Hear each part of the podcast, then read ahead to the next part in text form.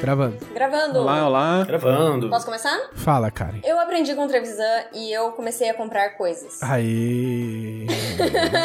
Só que as coisas que eu compro são tudo, tipo, pra acabar com algum tipo de dor. Então eu comprei uma cadeira gamer, Bom. eu comprei um mouse vertical e eu comprei um travesseiro da NASA. O travesseiro da NASA é uma, é uma enganação do caralho, mas um mouse vertical, o que que é? O mouse vertical é o seguinte, quando você coloca o seu pulso no seu mouse em cima da mesa, o seu braço fica torcido. Você precisa torcer. Eu não sei explicar isso por alto. Assim, eu, vou- eu vou explicar o que que é um mouse vertical. É um joystick do Atari. É isso. Ah, ok.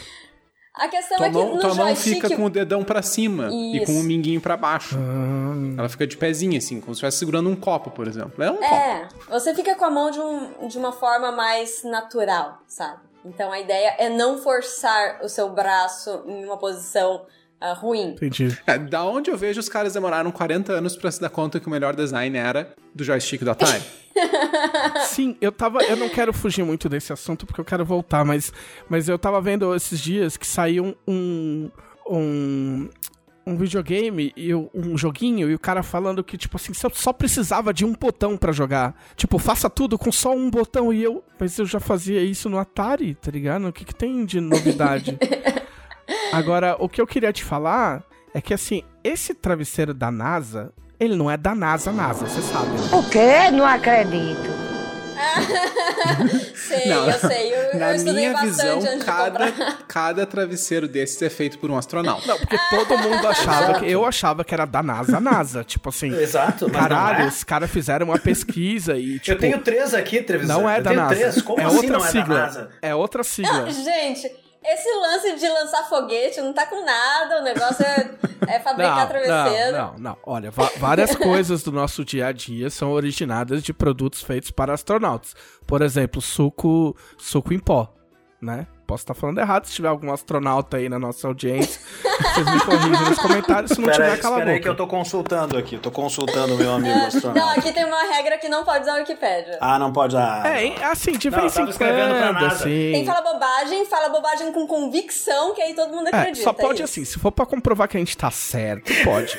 Se for pra dizer Ah, que a gente tá verdade- errado, não. Tá, tá, tá, eu vou falar a verdade pra vocês. Na verdade, eu tava escrevendo pro saque dessa empresa que me vendeu os travesseiros pra pedir explicações. Exato. Como assim os três travesseiros que vocês me enviaram num combo especial não são exatamente da NASA? É da Mas NASA, eu vou fazer, é isso. outra eu vou NASA. fazer isso depois. Eu vou fazer isso depois. A sigla. Pois é, eu achei muito esquisito a primeira vez que eu vi esse lance de travesseiro da NASA, porque até onde eu sei, astronauta não usa travesseiro. Eles Exato. são, tipo, tem- gravidade zero, você não precisa de travesseiro. Mas é que aí que tá. É, isso explica tudo. A NASA, quando começou o programa espacial, fabricou um monte de travesseiro pros astronautas. aí eles se deram conta que os astronautas não iam precisar. E os caras, caralho, o que a gente faz com esse monte de travesseiro? Pronto. Me Aí ele- sinto, me sinto menos, Ah, tá menos prejudicado e menos enganado agora. Eu acho que é, é bem aí, viu, Guilherme? É isso aí. Eu só não lembro o que, que era a sigla da NASA. Mas é outra NASA. Não, o lance desse travesseiro é o seguinte: pelo que eu, pela lenda urbana que eu li na internet, a questão é que ele é feito de uma, uma fibra viscoelástica que é usada nos, nas poltronas dos astronautas quando eles são lançados pro espaço. Tipo, é um negócio com bastante durabilidade, mas que ao mesmo tempo cede um pouquinho, porque senão o cara ia virar uma panqueca contra a poltrona. Se o cara quiser dar um É, cochilinho, tipo, no, no- na poltroninha, também é gostoso. Zoeiras à parte, a história que eu escutei é tipo, é mais ou menos isso que a Karen falou. O material desses travesseiros foi desenvolvido pela NASA, e aí os caras começaram a vender, tipo assim, travesseiro super grande, daí em letras minúsculas com material desenvolvido pela, daí em letras gigantes NASA. Então era tipo assim, travesseiro da NASA. Mas existe um fundo de verdade, tipo assim, tem um dedo da NASA nessa tecnologia. Não é exatamente no travesseiro, mas não é Enfim, eu- completamente. É, eu dormi com o travesseiro, ele é muito bom, gostei. Pois Tô é. feliz. É aquele hoje que eu já é não vou conseguir mais dormir, viu, cara? Eu também adoro esse travesseiro. né? mas hoje eu já não vou, não vou, vou deitar e vou ficar assim, filhos da. Não, e, e isso se for. Isso se o seu não for uma, uma cópia pirata do travesseiro da NASA que não é da NASA de verdade. Que pode ter o cara que fez a fibra tal, não sei o que lá, e falou, bom, vou, vou, dona NASA, vou usar isso aqui. A dona, dona NASA falou, ô, John NASA. John NASA falou, pô, pode usar. Aí tem o cara que viu, comprou e falou, porra, vou fazer um igual a esse aqui com umas espuma vagabunda que se foda essa merda. Entendeu? Pode ser esse que você tenha também. tem que ficar esperto. O da NASA falso legítimo. Pode ser o travesseiro da NASA com Z, né? Não... é. Tem que, tem que tomar cuidado. Se você sonhar com as estrelas, é que você tá usando o travesseiro da NASA real, oficial. Você só comprou isso? Ué, três coisas. Ó, Tá a bom. cadeira gamer eu comprei foi caríssimo. É, cade, O cadeira travesseiro gamer. também foi caro. caro. E o mouse também. Cadeira gamer é caro. Tô rasgando. Muito bem. Bem-vindo ao clube de vantagens Eu Compro Coisas. E quais são as vantagens? Você compra coisas, você tem mais coisas.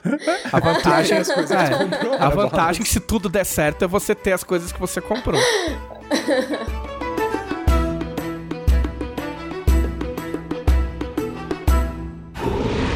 Podcast Dragão Brasil.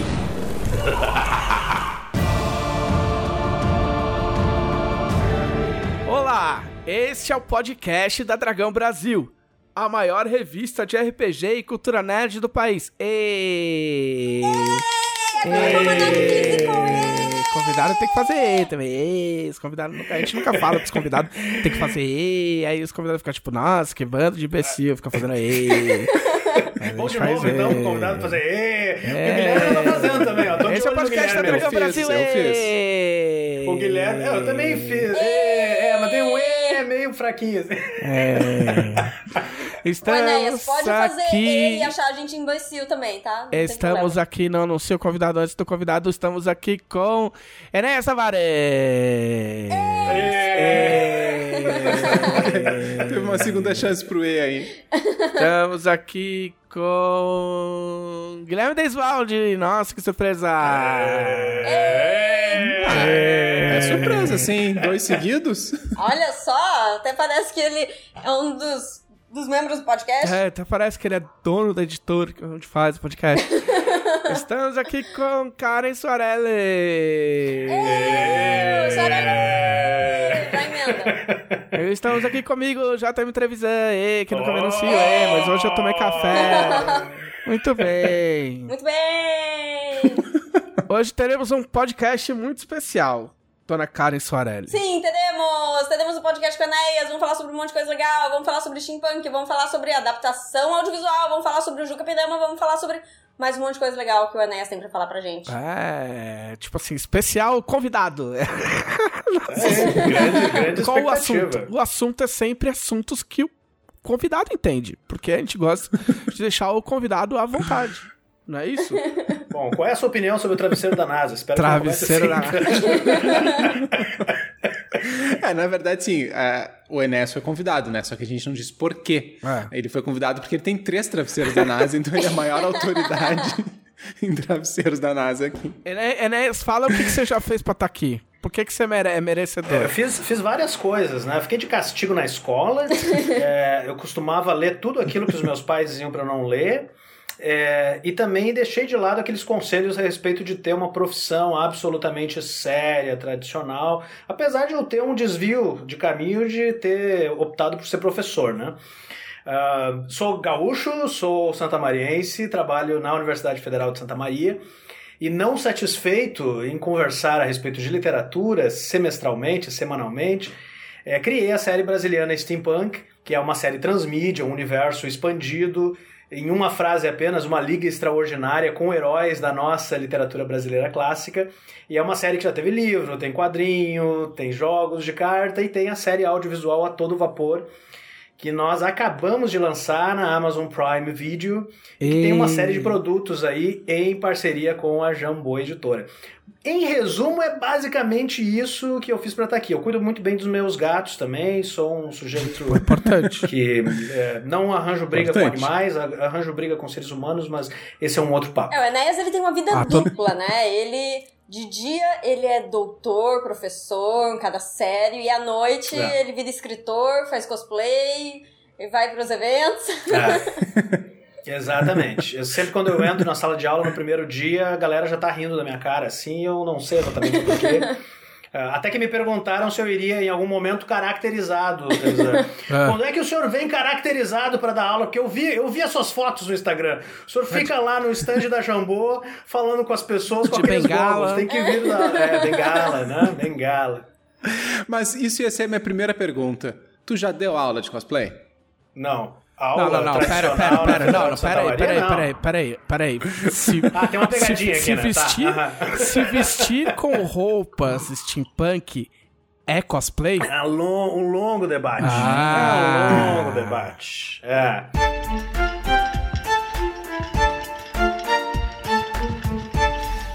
Antes da gente entrar nesse debate, eu vou ter que, vou ter que interromper todos vocês, que é o seguinte: nós temos vários tipos de, de ouvintes, tem alguns que estão com a gente há bastante tempo, tem alguns chegando agora, e tem muitos que não sabem o que é steampunk. Verdade. Senhor Enéas Tavares. Então, vamos começar A do grande mais pergunta. básico. Tá bom. Explique para todo mundo o que, que é esse gênero, o que, que é. Por que, que as pessoas saem de bengala? Sem tá com a perna machucada. Não é só bem. Falando que é só a bengala, parece que é um jeito de As pessoas saem de bengala sem tá machucada. Não é só bengala. Existem várias razões, né? Você, você usa a bengala porque você tem um problema na perna, você usa a bengala porque você quer dar, né? Você quer brigar com alguém, enfim, né? A Damastor, inclusive, já teve várias serventias em alguns eventos um tanto perigosos e tal. Mas, mas assim, além de todas essas razões, Karen, as pessoas usam bengalas, goggles, roupas devidamente customizadas e diferentes que remetem ao século XIX, ao período vitoriano, porque muitas delas são entusiastas do steampunk. O que, que é o steampunk? Ele é um tipo de ficção científica que nasce junto com o cyberpunk. O cyberpunk a gente tende a conhecer por Matrix, né? É um tipo de ficção científica futurista, num futuro distópico dominado pelas máquinas, né? em que histórias são criadas a respeito de heróis rebeldes, punks, como eu falava e brincava com o visual do Trevisan antes da gente começar. A contraparte do cyberpunk, que é uma ficção no futuro, é o steampunk, que é uma ficção científica no passado. Mas não o passado que foi, não a nossa linha temporal tradicional, e sim um passado que poderia ter sido, caso robóticos, autômatos, zeppelins, trens ultravelozes, máquinas do tempo, artefatos tecnomísticos, entre outras maravilhas, bengalas devidamente preparadas para várias situações, estão disponíveis para esses aventureiros. A maior referência que nós temos de steampunk, pelo menos assim, se pensarmos em quadrinhos, é a Liga Extraordinária do Alan Moore e do Kevin O'Neill, que além de produzir uma história nesse universo, então um passado cheio né, de, de, de ferramentas e elementos é, futuristas, também faz uma brincadeira com heróis em domínio público. Então, Liga Extraordinária reúne todos os grandes heróis lá da literatura vitoriana que estão hoje né, disponíveis para qualquer um usar. Sherlock Holmes, Drácula, Jekyll and Hyde, Dorian Gray, entre outros. Então, o steampunk é essa brincadeira com heróis que existiram, personagens históricos também fazem parte do steampunk, heróis ficcionais que estão em domínio público e uma possibilidade de um convite à brincadeira e à recriação do nosso presente uh, através desse passado que poderia ter sido. É, como, se, é como se em vez de ter, uma, de ter uma, uma revolução com coisas elétricas, a gente tivesse uma revolução só com coisas mecânicas. Exato, né? exato. movidas a, a vapor. Exato. E a base tecnológica é o steam, é o vapor, né? que vai se aglutinar com o punk da década de 70. É, é muito comum as pessoas perguntarem assim: ah, Mary Shelley é steampunk?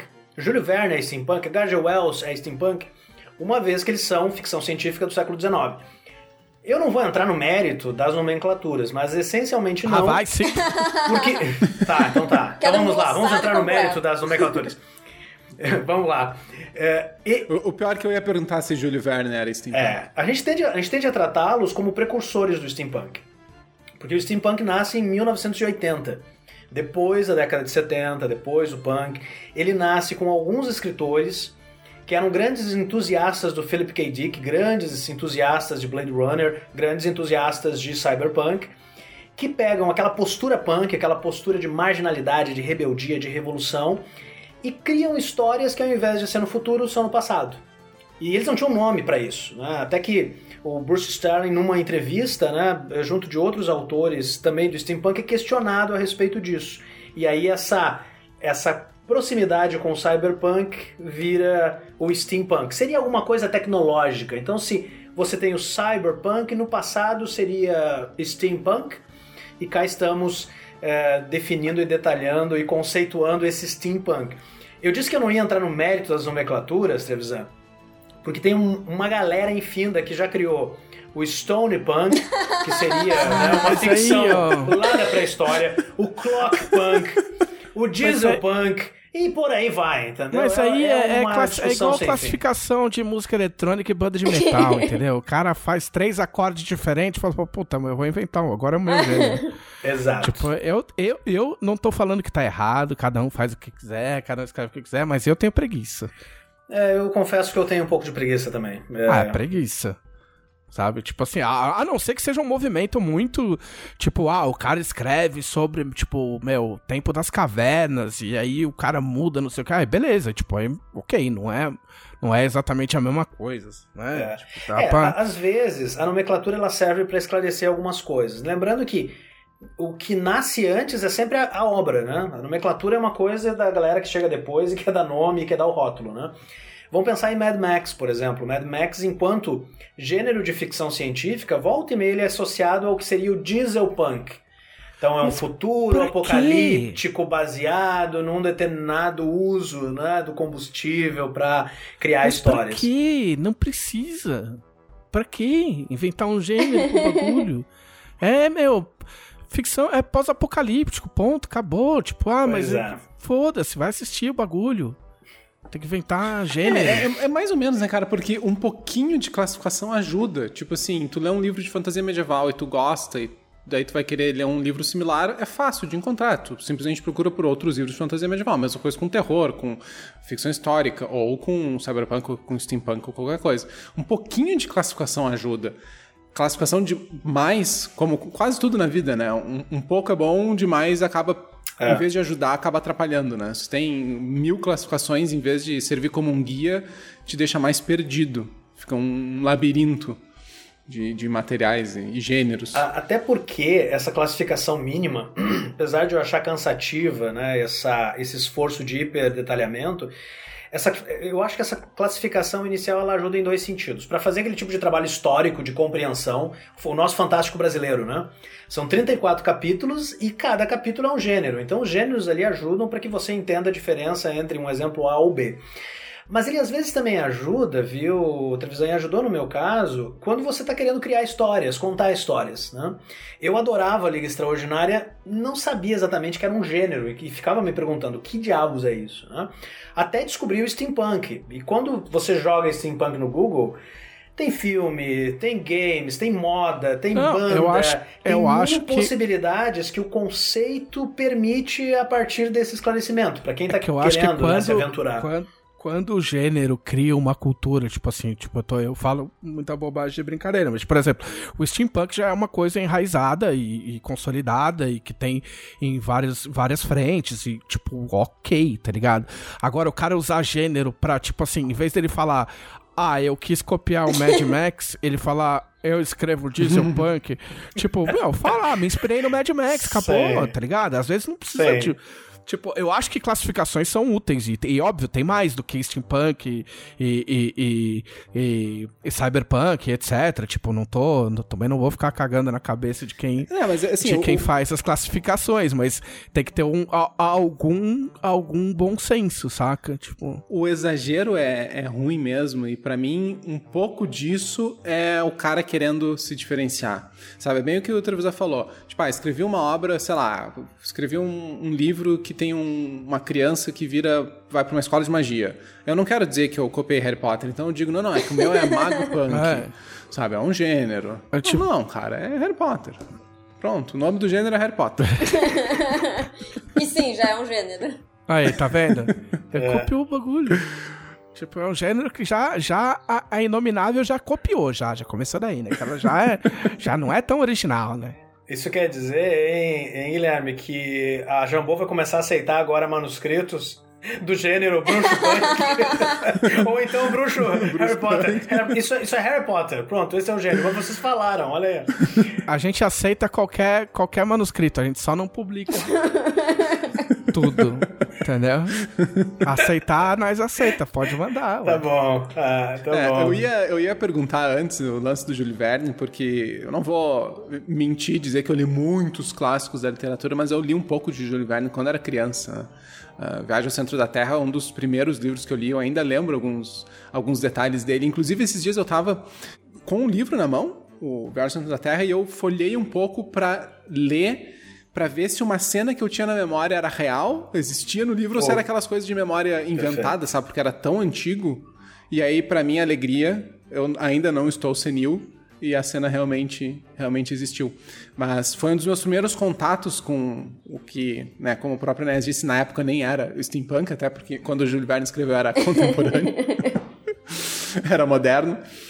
E, e tem todo esse lance de tu ter a tecnologia, tu ter a, a aventura, e também tem um pouco do lado transgressor do punk, né? Da, de, de se revoltar contra certos aspectos da sociedade que a pessoa não concorda, que é um, um dos lances do movimento punk, porque os heróis do Júlio Verne eles eram muito de ir contra o esperado, né? Esses cientistas que exploravam coisas que as pessoas diziam para não explorar, o próprio ah, o A Volta ao Mundo 80 Dias, sabe? Eles, tentaram fazer algo que todo mundo jogava impossível. E aí foram lá contra o, o senso comum. Mas, via de regra, o herói é um inconformado com o sistema, né? Vamos, vamos colocar assim, né? Tipo assim. É, mais ou, vira- mais não, ou não, menos, eu cara. entendo. Eu já fui mais chato com esse negócio de não sei o que lá punk, blá blá blá punk. Tipo, eu entendo o, o, o, o punk do negócio. Mas. Mas. Entendeu? Se for esse o diferencial, a gente não, tá. cara, o pior é que eu vou te. Eu vou te dizer que. Eu vou discordar um pouquinho. Tem muitos gêneros literários que o herói não é um contra-sistema, mas ele é o defensor do sistema. Por exemplo, se pegar. Tá, uma coisa que eu curto. Não vou entrar em detalhes ah, chatos, mas romance de cavalaria da Idade Média, o herói ele era o defensor do sistema, o cavaleiro era o cara que defende a ordem. Por isso que o gênero é romance de cavalaria. Mas tu pega, por exemplo, não é cavalaria punk. Você pode fazer cavalaria punk. Ah, vamos inaugurar um gênero! Tô anotando Não, mas tudo é isso. cavalo punk. Depois desse episódio, eu vou lançar um artigo num periódico absolutamente reconhecido, tá, Trevisan? Com uma nova classificação, tá? Com tudo isso que tá surgindo aqui. Tô anotando tudo. Pode, pode punk. colocar, só bota meu nome que eu vou parecer inteligente. Isso. Tá bom, tá bom. Não, Tu vai. pega, por exemplo, o Velho Oeste, toda a mítica do Velho Oeste, o cowboy, ele é o, sabe, aquela coisa do sonho americano, ele não tá indo contra, ele tá defendendo um ideal que a gente sabe que nunca existiu exatamente assim, mas, enfim, é- aquilo ali tu tinha esse essa visão idealizada de uma sociedade e o herói, ele tentava defender isso. Então, nem sempre o herói é. Hoje em dia eu concordo contigo, nas obras mais modernas a gente tem, é muito mais comum tu ter o herói que, como tu disse, é um. É que tem o sabe, Banana, se seguir a, a- a jornada do herói lá, que eu acho um saco, que é o, que é o Frodo. O Frodo é o Banana, entendeu? O. Banana não é punk. Tipo, ah, meu, mas eu não quero. Não, tem que levar, né? Ah, mas puta, mas que saco, eu quero só comer. Não, não. Tem Vai uma- levar essa porra. Tem que recusar o chamado aventura. É, bom, enfim, eu também tenho problemas sérios com a jornada do herói, mas, mas eu, um, um ponto Obrigado! que eu queria... Um ponto, um ponto, sim, Hoje sim. Ô, o Trevisan vai dormir muito bem e nem precisa de um travesseiro da NASA. Nossa, ou um acadêmico concordando comigo. Caralho, mano. Tem, uma, Ô, tenho todo vou um encerrar discurso. minha carreira. Tenho todo um discurso a respeito da jornada do herói. Mas eu queria, eu queria voltar para dois, dois pontos, né? Indiferente dos heróis, Mary Shelley, H.G. Wells e Jules Verne, serem conformados com o sistema ou não, na grande maioria dos casos eles são, um, homens. Tá? Esse é o primeiro ponto. Tem uma coisa de gênero, sim. Dois, eles pertencem a uma determinada classe social, que é a classe social né, do, do sujeito que está lá, bem confortável, tem a herança, tem tempo, tem disponibilidade. Não raro, na- no oposto, as figuras femininas elas são passivas, elas estão esperando né, a solução vir. vamos pensar no, no Máquina do Tempo do H.G. Wells, por exemplo. O que o steampunk faz na década de 80 é inverter isso. Os heróis do steampunk são os marginalizados, são os estrangeiros, são heroínas femininas, é, são personagens que não ganhavam tanto relevo nos protagonistas do século XIX, sendo eles conformados ou inconformados. O- uma obra fundadora do steampunk é o Morlock Knight, do K.W. Jeter. É considerada a primeira obra essencialmente steampunk. O que, que o Jeter faz? Ele produz uma continuação da Máquina do Tempo, né, em que eh, os Morlocks, que são justamente as criaturas das profundezas, né, as criaturas que estão abaixo de uma sociedade devidamente civilizada, educada, dominadora, né, eles conseguem roubar o dispositivo temporal e voltar para Londres vitoriana para tomar o poder. Então, de saída, o steampunk ele, ele estabelece uma discussão, um embate, uma fricção entre classes sociais, entre papéis de gênero, é, posições culturais que a literatura do 19 não fazia, com uma exceção. E aí é uma coisa engraçada da gente depois conversar. A literatura brasileira. Enquanto a literatura vitoriana europeia, norte-americana, costuma trazer os seus heróis né, da alta sociedade para frente, a nossa literatura do século XIX ela é protagonizada por pessoas que têm uma etnia diferente, um papel social diferente e não raro por figuras femininas inquietantes. Figuras femininas que são o assunto da trama. Figuras femininas que, que são motivo de debate por um ano, dez anos, cem anos, como até hoje nós estamos discutindo a nossa Puta, captura. capítulo, lá vem a porra da capítulo. Ah, eu tava pensando aí da Sema, que dá um passo e Oh, anda como eu 10 odeio esse livro. Como eu odeio esse livro, cara. Puta que me pariu. Com todo Bom, respeito, viu, Enéas? Nós vamos, vamos conversar sobre isso, tá, Trevisan? E, e de novo, cara, eu concordo contigo, tu acredita? Não, mas, mas o meu ódio é menos, é menos pelo coitado do Machado e, e mais pelo sistema educacional brasileiro, que é um cu. E eu, Ah, não, eu não estudei, faz o menor eu sentido. estudei, em, eu estudei em escola particular. Não, falando sério, porque tipo assim, eu não, eu não sou imbecil de vir aqui num podcast e falar que o Machado de Assis escrevia mal, né? Tem que ser muito, muito besta. Se você ia falar isso, desculpa, né? Não, não ia. Mas- não ia, eu não, não, ia falar eu- isso. mas- O que eu ia falar é: a primeira pergunta de vocês foi assim: ah, o que, que te fez estar aqui? Eu vou dizer pra vocês o seguinte: é, a minha irritação no ensino médio. Eu, eu saí do ensino médio muito frustrado, porque eu adorava quadrinhos, adorava ler literatura fantástica e tal. E, e na boa, né?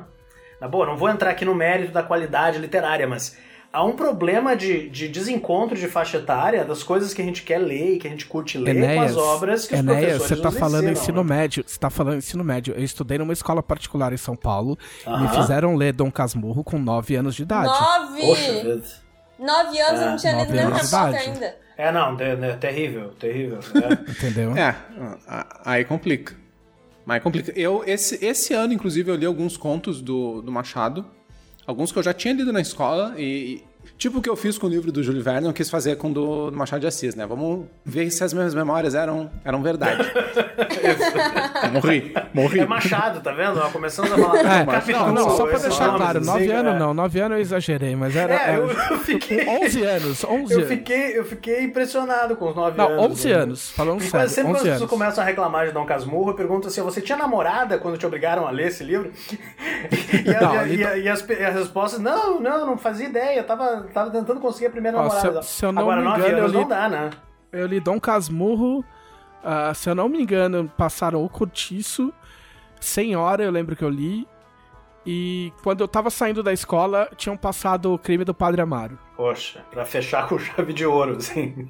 O que eu ia falar antes de ter um quase morrer aqui é que eu reli alguns contos do Machado de Assis esse ano pra ver o que eu achava agora adulto, porque, né, que nem o Trevisan falou, eu li eles criança e não tinha entendido absolutamente nada. Um pouco mais velho depois pro vestibular e tal, fiz aqueles estudos que todo mundo faz só pra passar no vestibular, entendi por que, que eu não tinha entendido, porque eles são realmente contos bem São sutis voltados pra e adultos, sobre assuntos são com temas adultos. são assuntos muito adultos. Sedução, ah, sabe? Traição. Não é coisa que a criança entende. A- Aquele é. conto, a carteira, é, é- é lindo. E é tipo, é tão simples, é extremamente simples. Só que o que o conto tá falando ali, ah, uma criança de 9 anos, como Trevisan, não vai entender do que ele tá falando. Então, mas aí você condena, você condena a pessoa a odiar um dos maiores autores da história da literatura brasileira pro resto da vida, porque você passou o bagulho pra ler Sim. na idade errada. Porque eu não eu tenho fiquei- vontade nem coragem de pegar Machado de Assis hoje e não vou pegar. eu confirmei o que eu achava que era. O cara era um baita escritor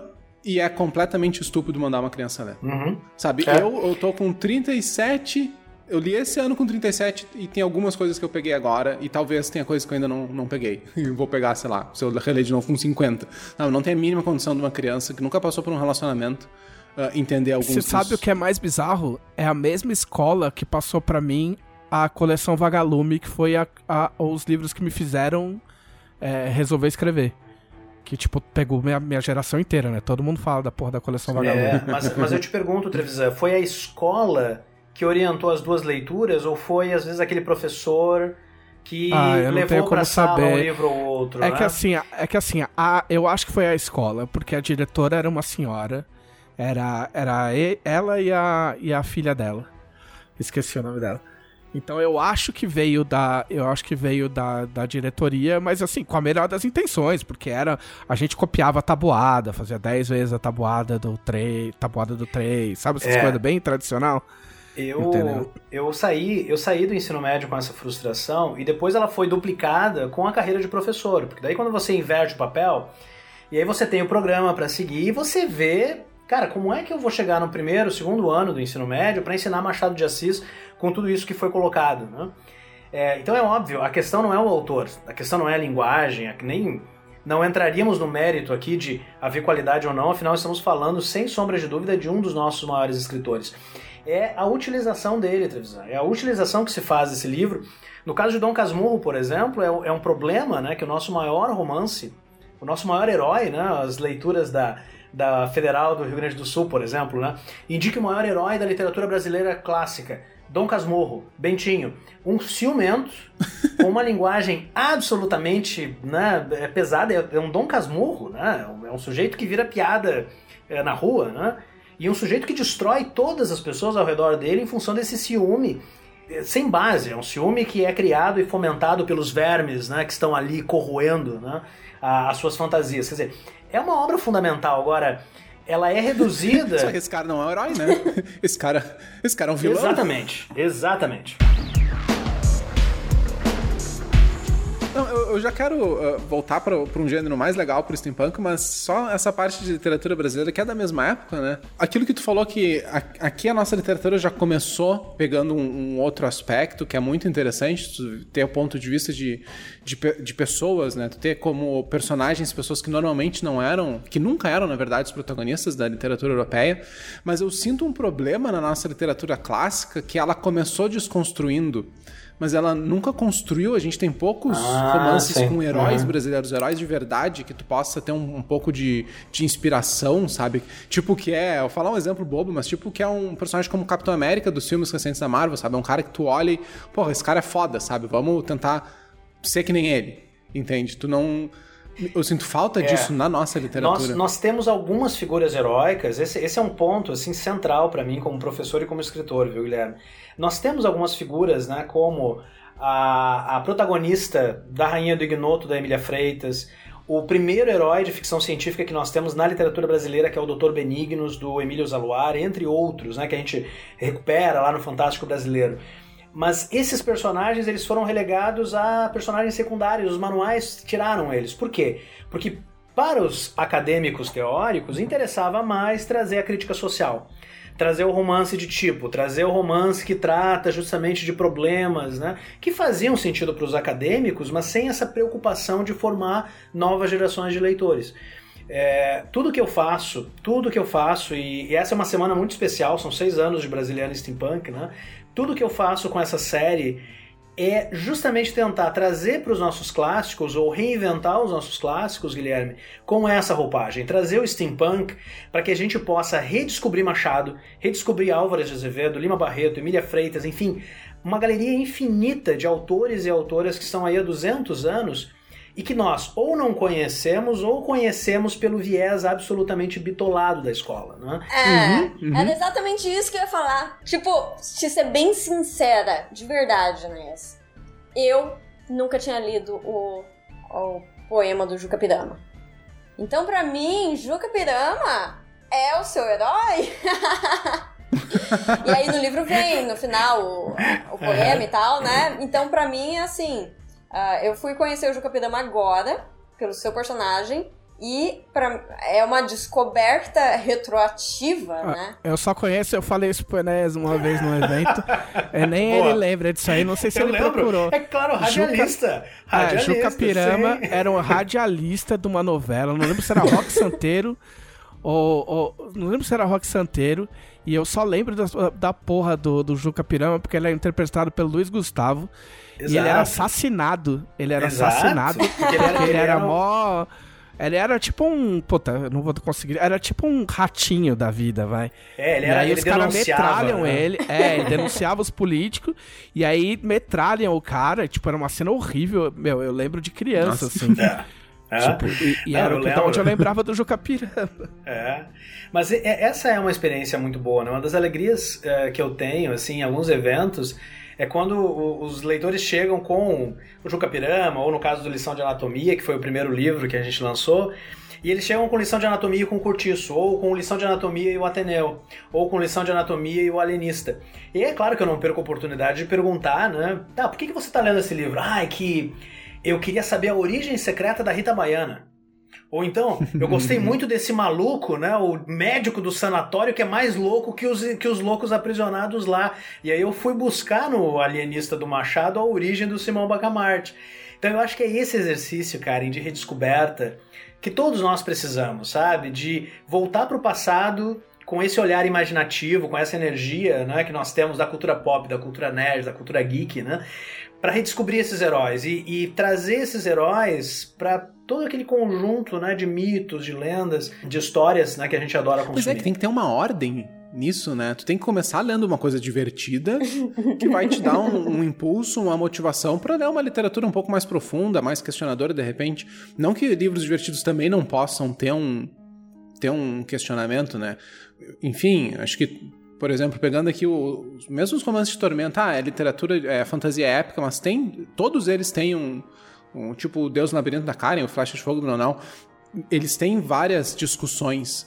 Agora, tu pegar um livro que só tem ao lado da discussão, sem ter ao lado do entretenimento, sabe, é um, é um erro. Não adianta. Tu pode fazer uma super discussão, sabe, teórica, acadêmica, que não serve pra nada se ela terminar nessa geração, porque a geração seguinte não vai ter vontade Mas de ler, porque é tudo muito A chato. treta, a treta é, de que, de que ano é Dom Casmurro? 1900. 1900. Eu li essa porra em 1980 e alguma coisa, 89, sei lá. Tipo, o bagulho é de 1900, não aconteceu nada. E, tipo, em 20, em 30, 20, 30, 40, 50, 60, tipo assim, nada era digno de leitura e de, ou de estudo de- é, vindo dessas décadas. É Só as coisas de 1900, 1910, whatever. Você entendeu? Tipo, será que não tinha outra coisa pra passar? Tipo, ninguém prestou além do Machado. É, Sabe? Sabe? mas é que daí dá preguiça. Sabe, se alguém Entendeu? já escolheu o livro pra ler, Porque, por o que, que, vai? porque o que acontecia, o que aconteceu livro? comigo foi o seguinte, tipo assim, eu vivi numa, numa época tipo de extrema colonização norte-americana fudida, tipo que é os anos 80, onde tipo meu sonho era morar nos Estados Unidos, nada que era brasileiro prestava. E aí eu saio da escola achando a literatura brasileira um cu, um saco. Eu vou na banca de jornal, compro o livro da Agatha Christie, me divirto pra caralho, leio um por semana da Agatha Christie, eu vou pro Stephen King, vou pros quadrinhos, e aí a minha conclusão é, o que é produzido no Brasil é um saco e não presta. Entendeu? Estragou-se uma geração inteira, entendeu? É, por causa de por causa de currículo bizarro, entendeu? É. É, a questão, acho que a palavra-chave, e, e essa é uma palavra que acaba organizando os debates de professores, viu, Trevisan? Mediação. Né? Não é, não é exatamente um problema você levar Dom Casmurro ou qualquer obra clássica para a escola. O problema é não haver uma mediação mínima, né? Como o Guilherme coloca, por que não começar com uma versão em quadrinhos? Ou com uma versão televisiva? O, o Dom Casmurro, especificamente, tem, tem versões cinematográficas, tem uma minissérie fabulosa do Luiz Fernando Carvalho chamada Capitu, que é uma, é uma minissérie super fiel ao- à estrutura do livro, ela é dividida nos capítulos pequenos e tal, mas ela traz uma série de atualizações. Então o Dom Casmurro tá lá nas suas loucuras né, de ciúme no, no metrô de São Paulo, por exemplo. Né? Tem todo um aspecto teatral contemporâneo, a Capitu tem tatuagens, enfim, tem mil coisas que aproximam né, uma geração contemporânea de uma história que continua sendo válida. Esse, esse, é, um, esse é um bom É ponto. que né? além disso, é tipo assim, as coisas, as coisas datam, gente, sabe? Tipo assim, É. o Machado de Assis pode ser foda, mas tipo, desculpa, você vai dar pra um moleque de 15 anos, é- meu, ele não vai se É. identificar, ele não vai ter vontade de ler. Então você pode abrir a discussão, pelo amor de Deus, eu não sou professor, não, não estudei pedagogia, quem estudou pedagogia tá em outro quarto aqui. É, mas assim, cara, eu acho que você pode a- a, estudar e abrir a discussão em sala de aula sem obrigar o cara a ler. Você pode abrir a opção de ler e discutir a existência e a importância do Machado de Assis e do, do Dom Casmurro sem necessariamente virar pro, virar pro aluno e falar assim, brother, vai ler essa porra aqui e volta semana que vem com, com um trabalho de sei lá quantas páginas. É, É, na minha escola era assim, tá aqui o livro, leia a prova de tal. Ah, E é aí você chegava na prova, o que, que caía na prova? Perguntas pra confirmar se o aluno tinha lido o livro. Tipo, o que, que Mas tal a personagem traiu fez? ou não traiu? E, Entendeu? não, esse tipo de pergunta não tinha, porque esse tipo de pergunta requer é, é, Pensar. pensar, exatamente. Então, não tinha tipo. Não tinha o tipo de pergunta que justamente que incentivasse o pensamento crítico, o que, que tá por trás da obra e a questão do ciúme e tudo mais. Era só, tá, tal personagem fez o quê? Aí, tá, você escreve o que ele fez, pronto, 10, porque você leu o livro. E, e a pessoa lia, o aluno lia o livro por ler do livro e o negócio terminava na leitura do livro. É, a, a obrigatoriedade que eu acho que é o, é o problema ali, né? Se você é obrigado a qualquer coisa na vida, qualquer coisa, já começou errado. A possibilidade de você ler por obrigação qualquer leitura e você gostar é muito pequena. É muito pequena.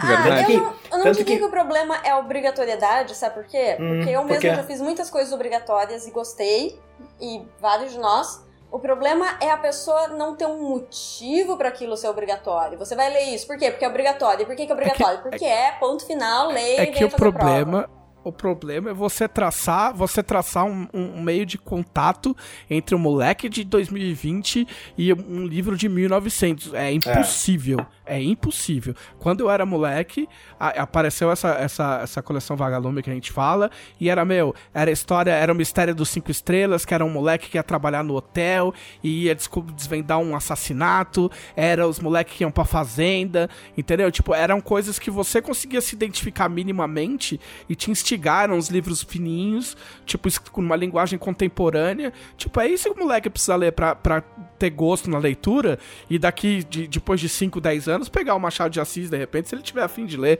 Porque se ele não tiver afim de ler também, foda-se. É, eu acho que, eu acho que o esforço que a gente está fazendo hoje é unir essas, essas duas dimensões. Né? Primeiro, é não obrigar o aluno a ler uma leitura que o professor escolheu, e sim, pelo menos, oferecer um leque de diferentes leituras. Olha, você tem todos esses livros aqui, e alguns desses livros dialogam com os livros que você já leu, com as histórias que você gosta ou não. E a partir de um livro que você escolhe, aí nós começamos a conversar sobre pontos em comum. É, por isso que eu invisto tanto, tanto enquanto professor como enquanto escritor, na- nas produções transmídia, né? Porque levar quadrinhos para a sala de aula para começar a falar de literatura, o que também não significa ficha de leitura, não significa pretexto. Primeiro você trabalha em quadrinhos, depois você dá obra. Não. O quadrinho ele serve como uma mediação, né, como a Karen menciona, serve como uma, uma apresentação. Se o aluno e a, e a, ou a aluna quiser, tiver desejo, enfim, tiver interesse ou curiosidade, ela vai buscar aquele ou aquela leitura. Né? E, eu acho que todas as nossas ações do Brasiliano Steampunk têm por objetivo isso. Não tem ficha de leitura. Tem suplemento escolar com atividades usando celular, usando internet, usando teatro, enfim, o que os alunos gostam de fazer a partir da percepção do professor. Então eu acho que tem uma coisa de ir ao encontro de uma não obrigatoriedade e ao mesmo tempo pensar nessa mediação. Né, sem a, a imposição tradicional que a gente vê que traumatiza pessoas como o Trevisan, por exemplo, que saiu da, da escola né, aos 9 anos de idade, né, é, tendo pesadelos com Dom pobre Casmurro, Dom Trevisan. Casmurro. Não, eu não, eu não li a, eu não li a literatura clássica brasileira depois disso e não pretendo. A, vi- a vida é curta Sabe o demais. que eu acho interessante? Como esse assunto é forte pra nós, porque qualquer qualquer podcast que a gente tenha que passe perto de- desse assunto, ele é tipo um buraco negro. A gente Sim, é é sugado pra é um isso. é. Porque, ah, claro, o Enéas falou brincando ali do trauma, mas é um pouco Sim, traumático mesmo. Sim. Ah, Porque a gente, tipo, eu, eu sei que eu posso falar pelo televisor, a gente gosta de ler. E é muito triste tu ter tido uma experiência tão ruim com algo que tu gosta tanto, sabe? É, é É complicado. bizarro, porque o cara, o cara se enrosca no Machado de Assis, porque é obrigatório, e aí depois, tipo, sem sacanagem, porque eu brinco muito com isso, mas depois, por vontade própria, ele encara três volumes de Tolkien. Que é E aí, fica arrastadíssimo. per- aí fica se perguntando, Sim. por que fizeram isso comigo? Não, mas assim, mas o cara encara de bom grado, né? Tipo assim, Eu, tá eu, eu, eu tenho meu evento, meu evento, pelo menos anual, de, de tipo, porque, porque eu acho o Senhor dos Anéis um saco. Ah, eu tava Mas- falando do Machado de Assis. É. Não, eu pesquei, eu pesquei de sair da referência aqui, cara. Eu já, já tive uma conversa com o Caldela a respeito disso, inclusive. Tolkien, grande autor, é um problema, como é? Por que, que o cara enrosca no Machado e, tipo, muita gente enrosca, mas tem muita gente que não enrosca no, no Tolkien, entendeu? Que é arrastado, porque o cara tem vontade de ler, porque, meu, é, é, tipo, tem espada e tem orc, tem o caralho, tá ligado? Tipo, no Machado de Assis só tem o caralho. Não, mas não tem, não tem. Porque quando vai Ah, no aparecer... subtexto, né? No fique subtexto. tranquila, querida leitora. Não irei dar detalhes do que aconteceu após apagarmos as luzes, pois isso pode ofender sua sensibilidade. E aí, a- Sim, e aí o pessoal que tava louco lendo 500, ah, 50 tons de cinza já fecha o livro e volta pro Hot, né? Quer saber uma, quer saber uma, uma obra que pra mim assim, é, um, é para mim essa é a grande obra, e eu acho que a nossa experiência, ela seria um pouco diferente se o foco fosse maior nela. O Cortiço do Aloysio Azevedo. O Cortiço tem, assim, ó, tem violência, tem caralho, tem mil outras coisas, tem cortiço pegando fogo, tem bateção de boca, é, é quase um programa de auditório aquilo, sabe? Tem personagens absolutamente vívidos. O Aloysio não escreve numa linguagem altissonante. Não é Machado, não é Raul Pompeia. Raul Pompeia é um outro problema também. É o, o meu- o teu trauma com Dom Casmurro foi o meu trauma com Ateneu.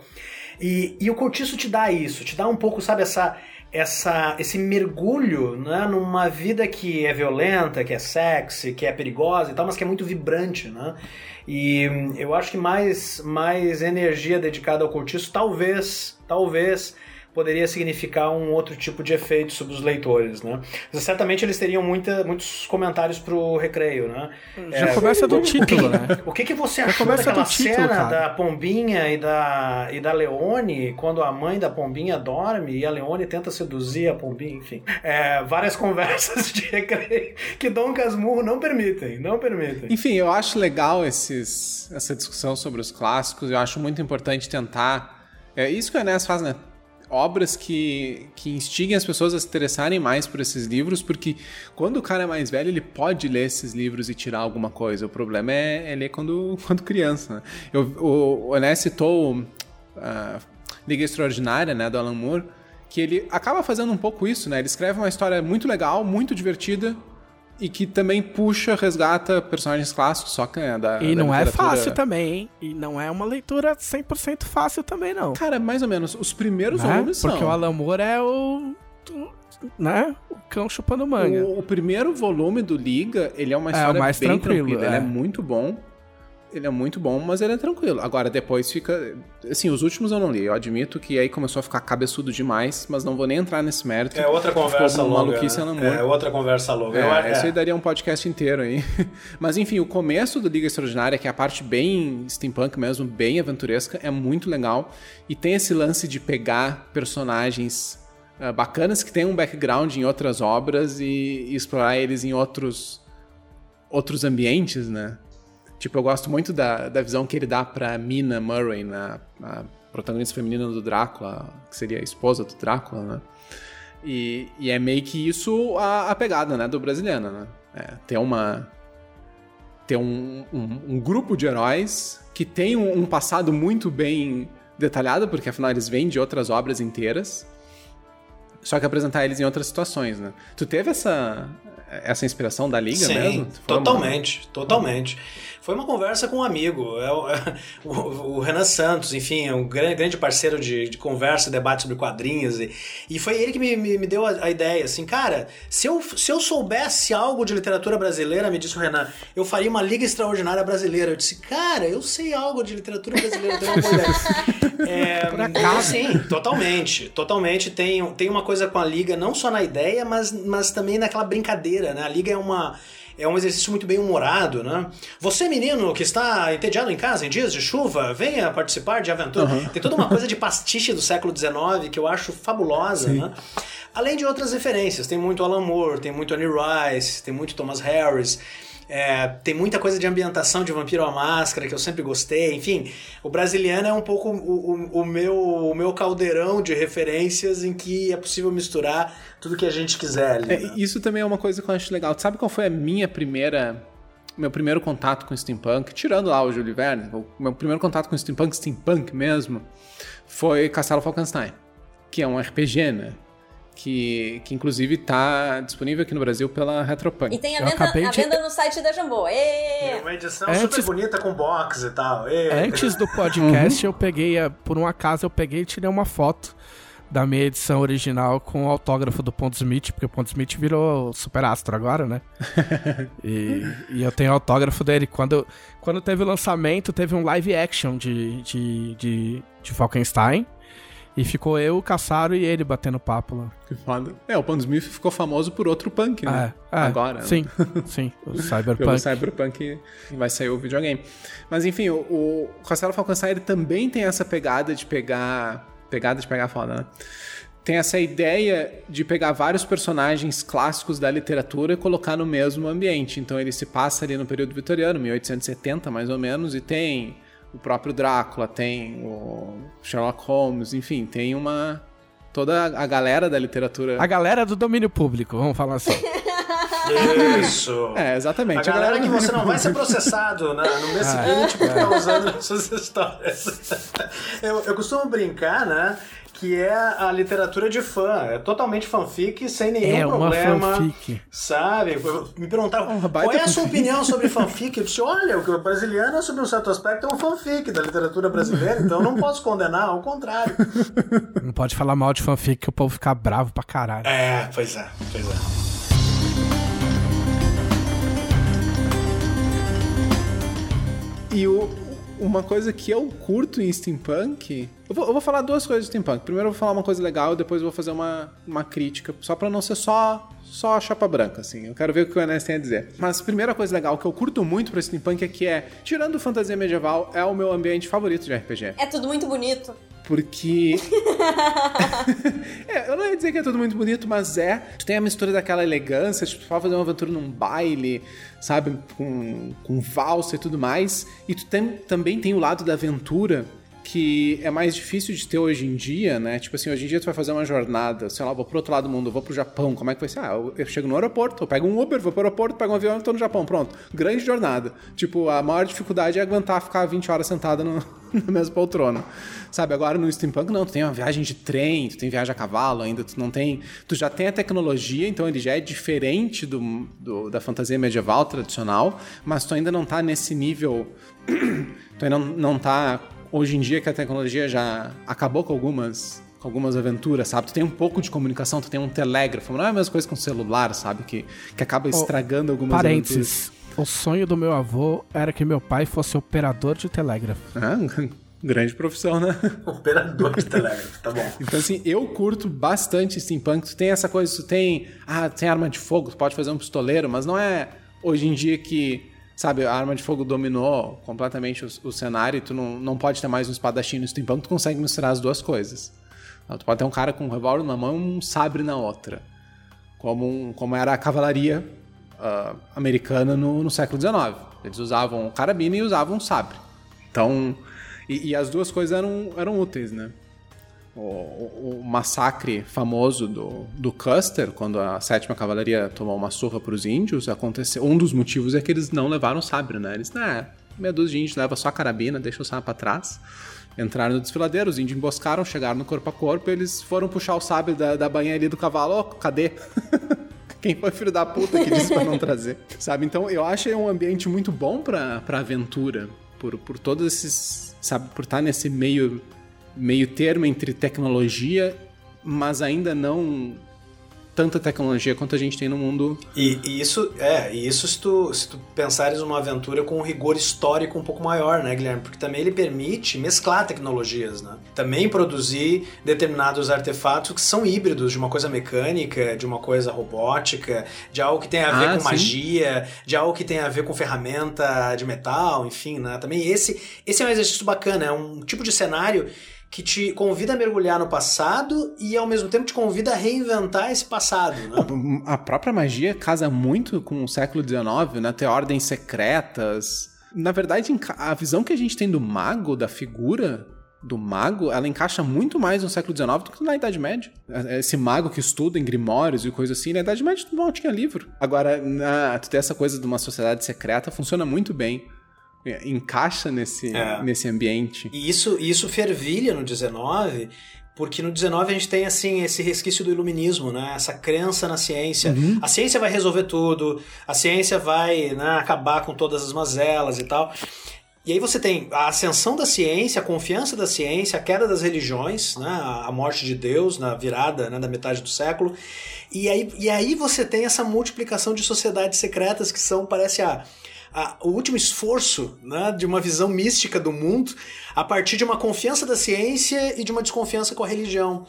E, então, concordo inteiramente contigo. Né? Toda, todo esse, esse mundo de Golden Dawn, Alistair Crowley, ao mesmo tempo os grandes cientistas, os grandes laboratórios, a multiplicação dos leitores que faz diferença também, o acesso ao conhecimento, tá tudo lá, né? Fervilhando e borbulhando. Eu tô, eu tô contigo nisso. ó. Uma das razões de gostar do steampunk é um pouco por achar que é o cenário muito, muito profícuo né, para as histórias que a gente cria, para as aventuras que a gente conta. Fala o que você não gosta, Gui, antes que eu fale outra coisa. Eu tô esperando por essa parte. Cadê? É, pois é, exato. Vamos lá. Eu vou, eu vou fazer o disclaimer que eu gosto bastante de steampunk, tá? Mas tem um- uma coisa que me incomoda no gênero, que é o seguinte.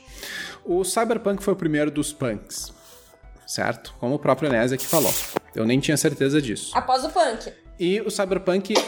É, primeiro foi o Punk Punk, foi o Punk 77, Punk 77 foi o primeiro Punk. o punk foi o punk.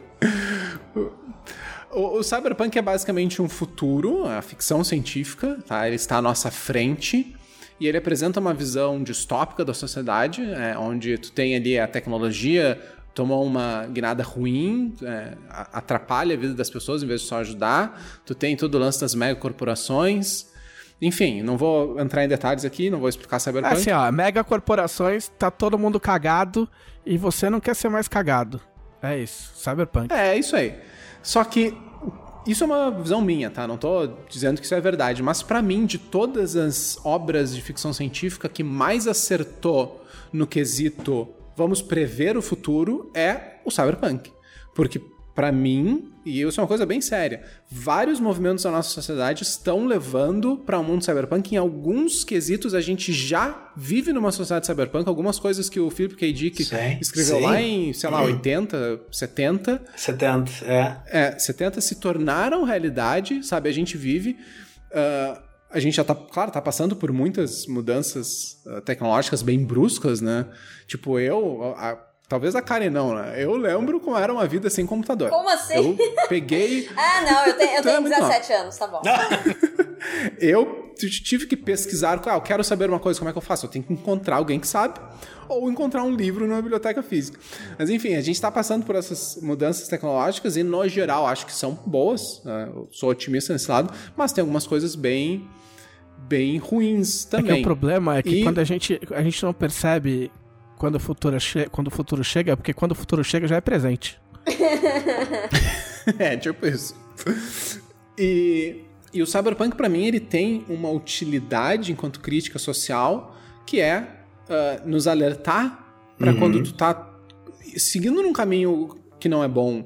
Sabe, opa, é legal ter, por exemplo, empresas grandes que possam fazer coisas como, digamos, um PlayStation 5, tá? Tu não consegue desenvolver um videogame com uma empresa pequena, então tu precisa de uma corporação do tamanho da Sony pra fazer um videogame tá? Uh, Se tu gosta de videogame, tu vai, tu tem que não tem outro jeito, sabe? O único jeito que a humanidade consegue desenvolver um, um aparelho tão complexo quanto isso é ter uma empresa grande mas também tem o um lado ruim dessas grandes empresas. Elas também nos dominam de formas que não são legais. Elas dão o doce numa mão, né? Te dão o PlayStation numa mão, mas te cobram em, em outra, pegam todos os seus dados, enfim, não, não vou entrar aqui. Mas o Cyberpunk alerta para isso. Agora o Steampunk ele fala do passado. Então, qual é a utilidade dele enquanto debate social? Porque ele tá falando de uma época que já foi. Mas, é, mas é que o lance, eu vou até cortar, o Enéas vai, vai responder de, de um jeito mais complicado. Mas é basicamente assim, ó. Pensa que legal se tivesse sido assim, ia ser bem mais da hora. É, é isso, eu também vou cortar aqui antes do Enéas falar e vou dizer que eu vou pegar aquele adeus no labirinto ali, vou rasgar. Afinal, é literatura inspirada em medieval barra romano. Tá no passado. Serve pra nada. Momento. É, vai ser, vai ser difícil responder aqui. Obviamente, tu, tu pode ter. Tu não precisa. Do jeito que eu falei, eu não tô dizendo que a única literatura que serve é a é. literatura do futuro. É do futuro, tem que ser do futuro e tem que ser contestadora, e além disso, tem que prever o que vai acontecer. É isso, tem que ser premonição. Não, mas o, o fato é que os, os, autores clássicos do Cyberpunk foram muito felizes. O William Gibson preveu a internet, caralho sabe? E, e, eles têm esse mérito. Tu pode gostar ou não gostar, mas o fato é que eles acertaram na mosca em muitas coisas. É, se, se, eu tô entendendo o teu ponto, Guilherme, é mais uma oposição entre os dois gêneros, né? Sem abrir pra. É, é mais uma oposição entre os dois. É punk, punk contra punk. Porque. Exato, punk wars, boa, boa.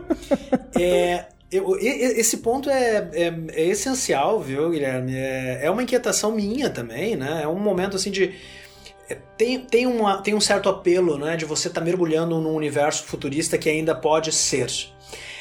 Mas nota, o steampunk não é literatura histórica, não é literatura do século XIX, assim que volta para o século XIX com o rigor histórico do XIX como uma viagem no tempo. Por isso que a máquina do tempo do H.G. Wells não é steampunk. O steampunk é também conhecido como retrofuturismo, ou seja, é voltar para o passado, imaginar como aquele passado poderia ter sido com uma tecnologia diferente a partir do viés do presente. Então é por isso que eh, as pessoas falam, brincando com estilo de época ou não, elas falam sobre os nossos problemas de hoje. Né? São os direitos, são os direitos dos marginalizados, são é, os exercícios de crítica social, é, a responsabilidade individual de afrontar o sistema, né? a, a, responsabilidade individual de substituir o que você compra pronto. A gente estava falando sobre o que a gente compra, né? Substituir o que a gente compra pronto por coisas que a gente produz né, a SteamCon e, e a galera né, do, do, do, Steampunk aí da, da, da, Comic Con e de outros eventos do tipo que fazem as suas roupas, que fazem os seus adereços. Né? Então é, uma, é, um, é um convite a você assumir a responsabilidade pela alteração da sua roupa, da sua identidade, mas também da sociedade em que você vive. E para mim essa é a pertinência social indiscutível do, do steampunk. Porque primeiro, né, Guilherme, você não vai alterar o presente ou compreender o que está chegando em termos de futuro sem minimamente acessar as estruturas insanas do passado. E o steampunk aglutina tudo isso. Ele aglutina a saída ao passado com o olhar do presente, com as roupas que a gente acha da hora, com a contestação do punk da década de 70 e depois, mas pensando no futurismo, né? pensando nas coisas que todos nós temos a oportunidade de responder. É, eu, essa foi a resposta que tu previa, Trevisan? Que tu disse que ia dar uma resposta mais difícil? Não. Não, não. Ah, eu, eu acho, eu acho, eu acho que tem. Eu acho que toda, toda obra, independente do gênero, vai ter a crítica social incutida, vai ter as, as preocupações e aflições do, do, do autor. E isso pode ser. Mas o, o, que eu acho, o que eu acho que o Gui quis dizer. Que não é, não é exatamente uma crítica, cara. Eu acho que é mais uma constatação e tudo bem. Tipo assim, é que é, é, ninguém tá aqui pra malhar o steampunk. Não é meu gênero favorito, confesso. Mas eu acho que o que o, que o Gui quis dizer é Uh, o, o, o, cyberpunk, por falar do futuro, tem para onde ir, tá ligado? Tem para onde o que explorar mais para frente e antever mais para frente. O, o, o, o steampunk não me parece ter nesse sentido. O que não quer dizer que não tenha significado, que não tenha crítica, que não tenha análise, que não tenha nada disso. Mas ele é, é mais, é mais um exercício criativo por em si mesmo, né, do que, do que uma comparação com cyberpunk. Mas sei lá, não, não, vejo isso, não vejo isso como um problema. Eu vou complementar o que tu dizes, né, Trevisan, citando o Roberto de Souza Causo, né, o grande nome da nossa ficção científica. Publicamos tal, muito. Que, pois é, pois é, né? O Causo que é também Começou que, Dragão o, Brasil. O, o Causo que é também um grande pesquisador da literatura fantástica e que produziu a seguinte frase no pós-fácil do Fantástico Brasileiro. O, o maior produto da cultura brasileira é o esquecimento. O maior produto da cultura brasileira é o esquecimento. Então, assim, é, tem para onde ir, sim, no sentido de nós somos um país, entre aspas, que batalha até hoje com memória, batalha até hoje com vozes que foram silenciadas, com vozes que foram deixadas de lado.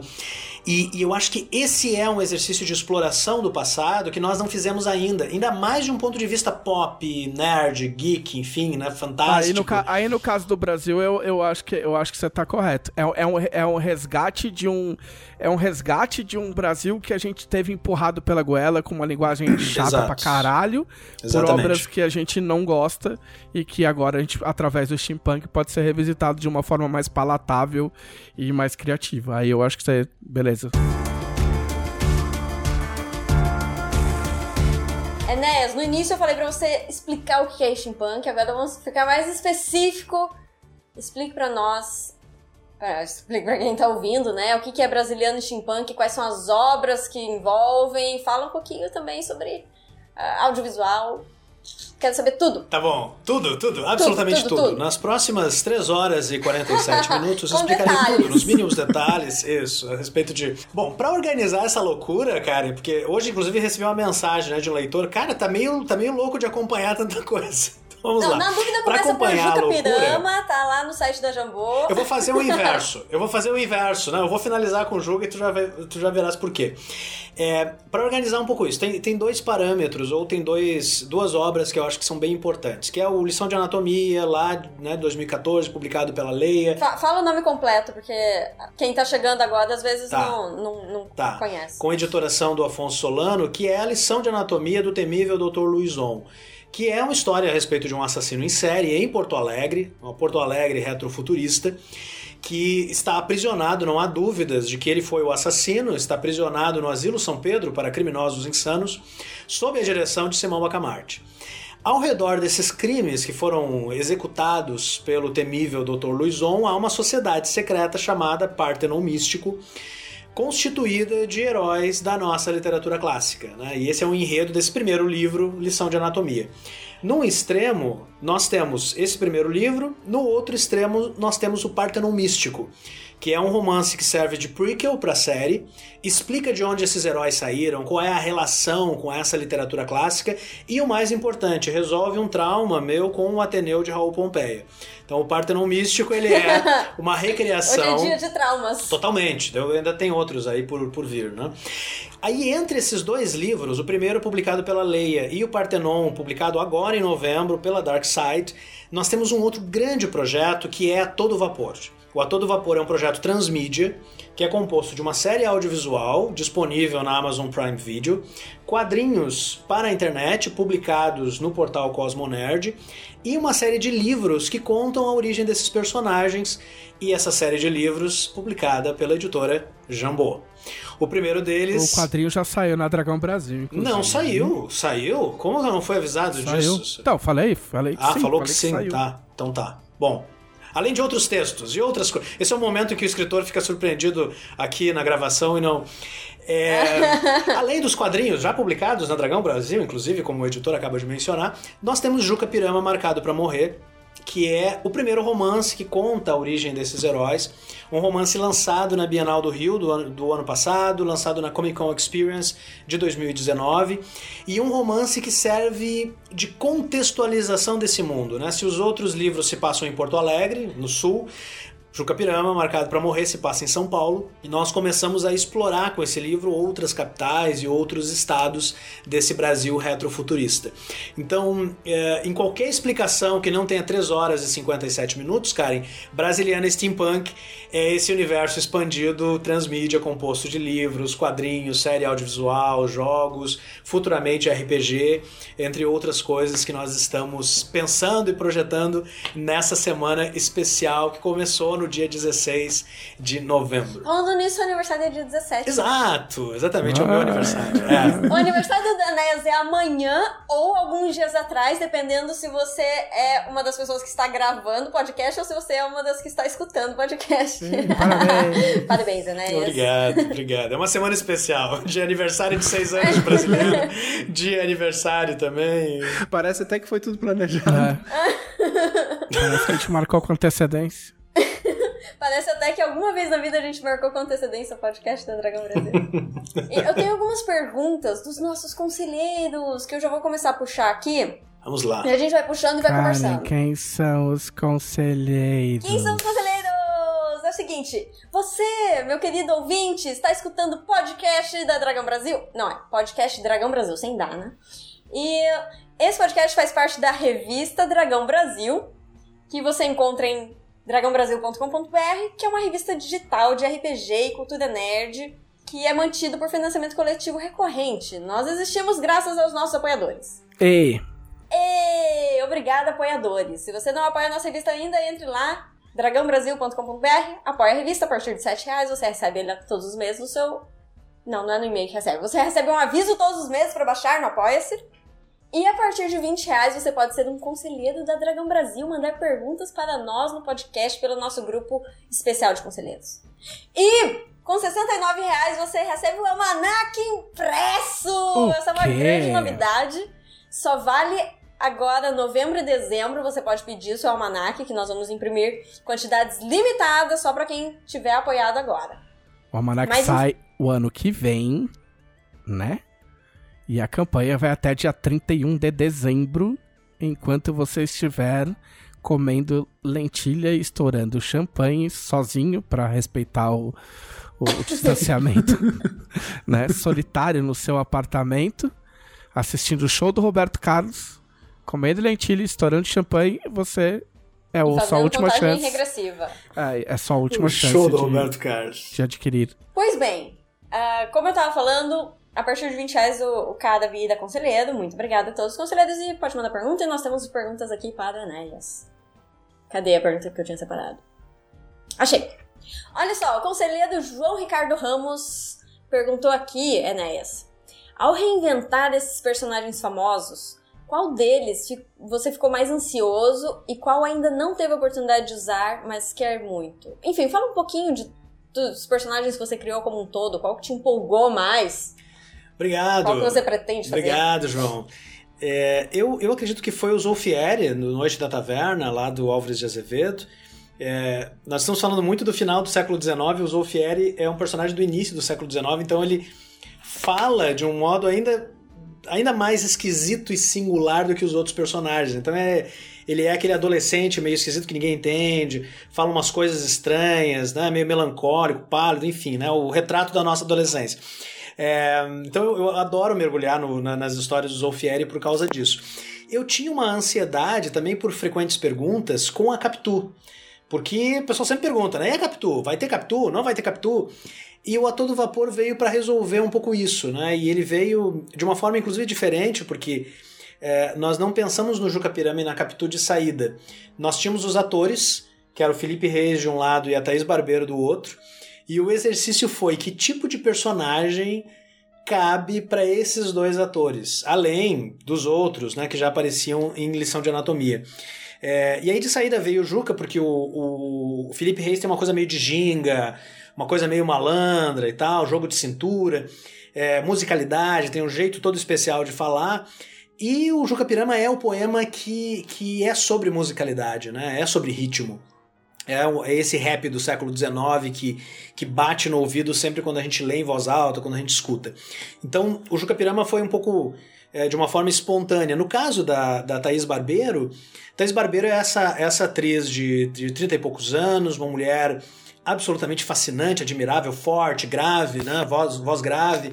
É, eu de sa- de saída sabia que nessa dupla quem daria as cartas seria ela, tá? ainda mais pela dinâmica dela com o Felipe. E aí a, a, a resposta foi rápida, né? Qual personagem da literatura brasileira daria conta dessa mulher, né? Determinada, forte, num lugar de liderança. E aí foi a Capitu, que fechou perfeitamente com a, com a, a Thaís. Nesse momento, João, eu estou escrevendo é, Capitu e o Enigma da Esfinge, que é o romance de A Todo Vapor. Estou aqui surpreendendo os editores presentes. É o romance, ou não, surpreendendo, é, é, o romance de A Todo Vapor, que vai tratar da Capitu. E esse é o romance em que eu coloco, em cada linha, toda a minha raiva, toda a minha frustração, todos os meus traumas com Dom Casmurro de Machado de Assis. Porque finalmente teremos Capitu dando a sua versão dos fatos.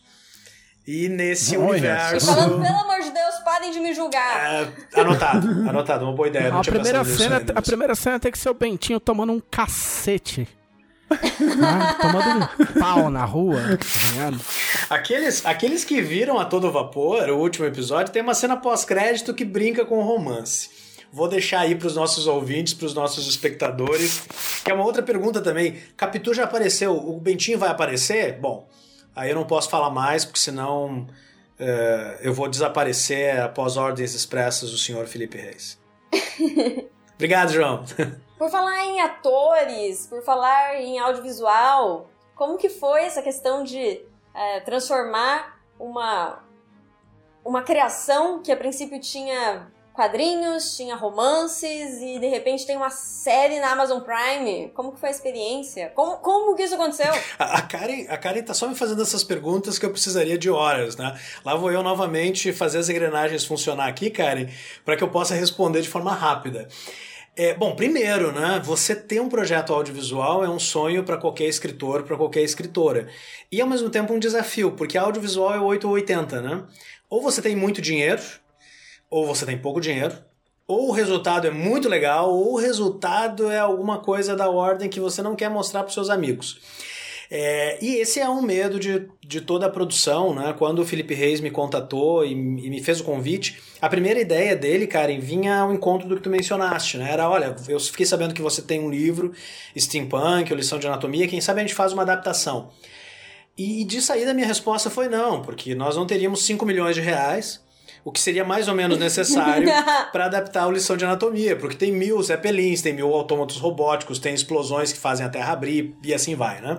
Então, de saída, eu propus ao Felipe o seguinte: olha, eu trabalho com transmídia, o transmídia substitui a ideia de adaptação uma mesma história em diferentes mídias por uma, por uma ideia de porções inéditas de história em diferentes mídias. Então nós vamos escrever um roteiro inédito, com personagens inéditos que vão ao encontro do que a Cine Kings procura.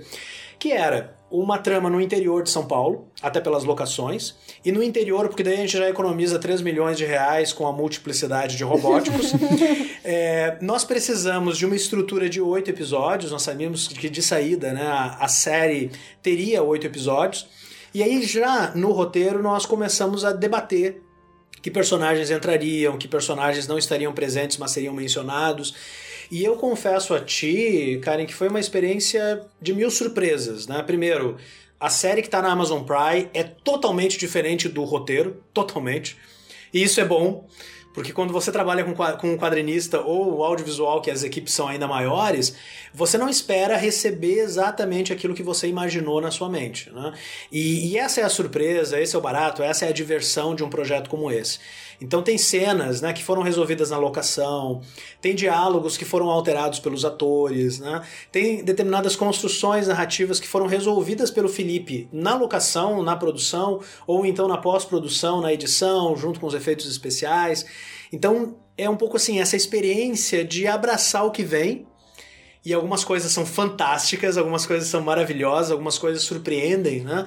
Cada uma das suas percepções, e outras são simplesmente surpreendentes porque você não estava esperando. É, com atores que vão interpretar o Sérgio Bento do Ateneu, no caso do Pedro Passari e do Cláudio Bruno, ou a Luciana Caruso, que faz a Aurélia Camargo, né? além de vários outros que participaram aí desse empreendimento. É, nós estamos muito contentes com a recepção e pelo fato de estar na Amazon com distribuição da O2, porque estar na Amazon significa estar no mundo, né? A gente acabou de mandar para a Amazon é, as legendas em inglês e espanhol. Então, nas próximas semanas, nós teremos o lançamento de A Todo Vapor, ou Full Steampunks, para todos os países de língua inglesa e todos os países de língua espanhola.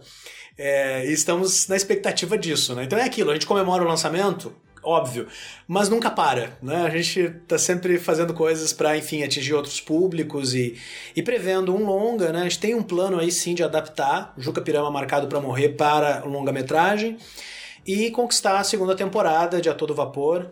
Aí sim, com 6 milhões de reais, se passando em São Paulo, dos transeuntes apressados, mil efeitos especiais e robóticos a tiracolo. Mas sabe o que, que me chamou muita atenção? Tem um vídeo do Felipe Reis, que inclusive a gente postou no YouTube da Jambô, que ele tá falando a respeito do livro Juca Pirama, Marcado para Morrer, e ele disse, ele faz uma citação de uma frase que você falou, que é tudo que não funciona em audiovisual deve sair. Uhum. E ele tá falando do livro. Então, você já tinha essa, essa, essa ideia desde o início, né? A, a, mesmo sendo em romance, é uma questão bem mais. É, como que se diz? Mesmo sendo romance, é, é um romance, mas é uma questão bem cinematográfica, assim, né? Das cenas. Perfeito, perfeito. Isso tem a ver com a narrativa, viu, Karen? Porque é, de vez em quando a galera pergunta assim, como é que se faz um romance, né? Existe qual é a fórmula para escrever um romance? E a minha resposta é assim: você escreve um romance de um jeito, o segundo vai ser de outro jeito, o terceiro vai ser de outro jeito. Eu sempre tento brincar com desafios narrativos. Então, todos os livros do Brasiliana Steampunk, eles são escritos em primeira pessoa. Então, são narrativas em primeira pessoa, os personagens viram tudo aquilo, vivenciaram tudo aquilo e contam com as suas vozes. E por isso tem uma brincadeira ali com as vozes literárias correspondentes. Para criar uma diferenciação, o A Todo Vapor, todas as histórias elas são em terceira pessoa. É um narrador e, portanto, é um narrador externo, um narrador mais cinematográfico e um narrador que está vendo de fora a ação. Então, sim, o processo de escrita de Juca Pirama Marcado para Morrer foi pensando os três atos né, de um grande filme de duas horas, com cada cena, com contagem de locação, com contagem de elenco, inclusive, né? Então tem toda um, uma outra forma de produzir o Juca Pirama que já leva ao roteiro do audiovisual. Então, é, como o Felipe registrou aí, né? É, é um romance pensado para produzir uma experiência cinematográfica no leitor, apesar de não esquecer da dimensão literária, né? Cada capítulo começa com uma recriação do Juca Pirama do Gonçalves Dias, então tem também um cuidado ali com, com a musicalidade né, da fonte original e com esse jeito todo especial do Juca falar e se comunicar. Eu tava, eu tava quieto aqui porque eu tava anotando tudo quando a gente for fazer o, o filme de Tormento, já tô copiando aqui. Ah, aí, ó. Na verdade, isso aqui né? nem é uma gravação de podcast, isso aqui é, é só uma desculpa pra gente poder roubar as ideias da Enéas. Um grande plano pra. É um Inception. Tá aí, tá aí. Pode Inception. Tá aí. E eu vou contribuir com isso, tá? Eu vou, eu vou contribuir com a exploração do autor de outro modo ainda, viu, Guilherme? Porque nós estamos na semana especial do Todo Vapor e hoje um dos conteúdos que nós vamos lançar é uma entrevista passo a passo com o Juca Pirama no portal Cosmonerd com todos os estágios da produção. O que, foi a pré-produção de A Todo Vapor, a produção de A Todo Vapor e a pós-produção de A Todo Vapor. Então fica tranquilo que se tu perdeu algum detalhe, tá? Depois vai ter essa entrevista online para poder tá documentado. buscar. Não me avisaram disso antes. Você, Não me avisaram disso Vocês vão entrevistar vocês vão entrevistar o Juca Pirama ou o Felipe Reis? Nós vamos entrevistar Felipe Reis sobre Juca Pirama. Mas em algum momento o Juca Pirama vai aparecer. É, vai ter, vai, é, vai ter uma, uma luta Jekyll and Hyde, assim, pra ver quem toma o controle da, né, da, da persona. Tá, agora aqui, ó, eu tenho uma coisa muito importante para falar. Eu mestrei uma campanha de Falkenstein que teve 30 sessões, foi. Teve início, meio e fim. Então eu posso dizer que eu mestrei uma campanha de steampunk. Tu pode dizer o mesmo, Enéas? Não. Olha eu não só, posso. hein? Assim? Quem é o quanto mestre do steampunk muito, agora? Quanto muito eu participei como personagem e tal. é. Esse eu, eu, eu posso, eu posso falar do meu trauma agora. O, o Trevisan falou do trauma dele dos 9 anos. Eu vou falar do meu agora. Que era o seguinte, Trevisan. Enéas, eu só aceito você só. jogando steampunk se for live. Tá bom? Vou, vou adorar o desafio, cara. Vou adorar o desafio. O Não, meu- não.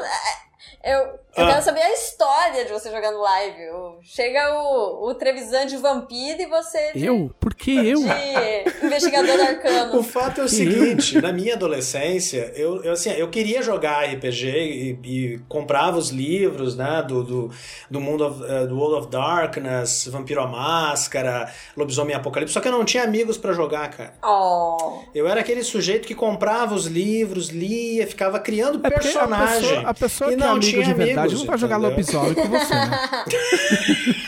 Ah, obrigado. de verdade não faz isso com os ah, outros. obrigado, obrigado, viu, televisão. Então não, viu? É, Foi, foi uma coisa assim, ó, da minha experiência já adulta, pós-brasiliana, viu, Karen? Surgirem amigos verdadeiros, ou nem tanto, como você está dizendo, que me, que me seduziram, né, para as minhas primeiras experiências RPGísticas, tá? Mas eu ainda não tenho bagagem para poder mestrar uma, uma sessão, e quanto muito uma campanha de 30 sessões aí, como o Guilherme.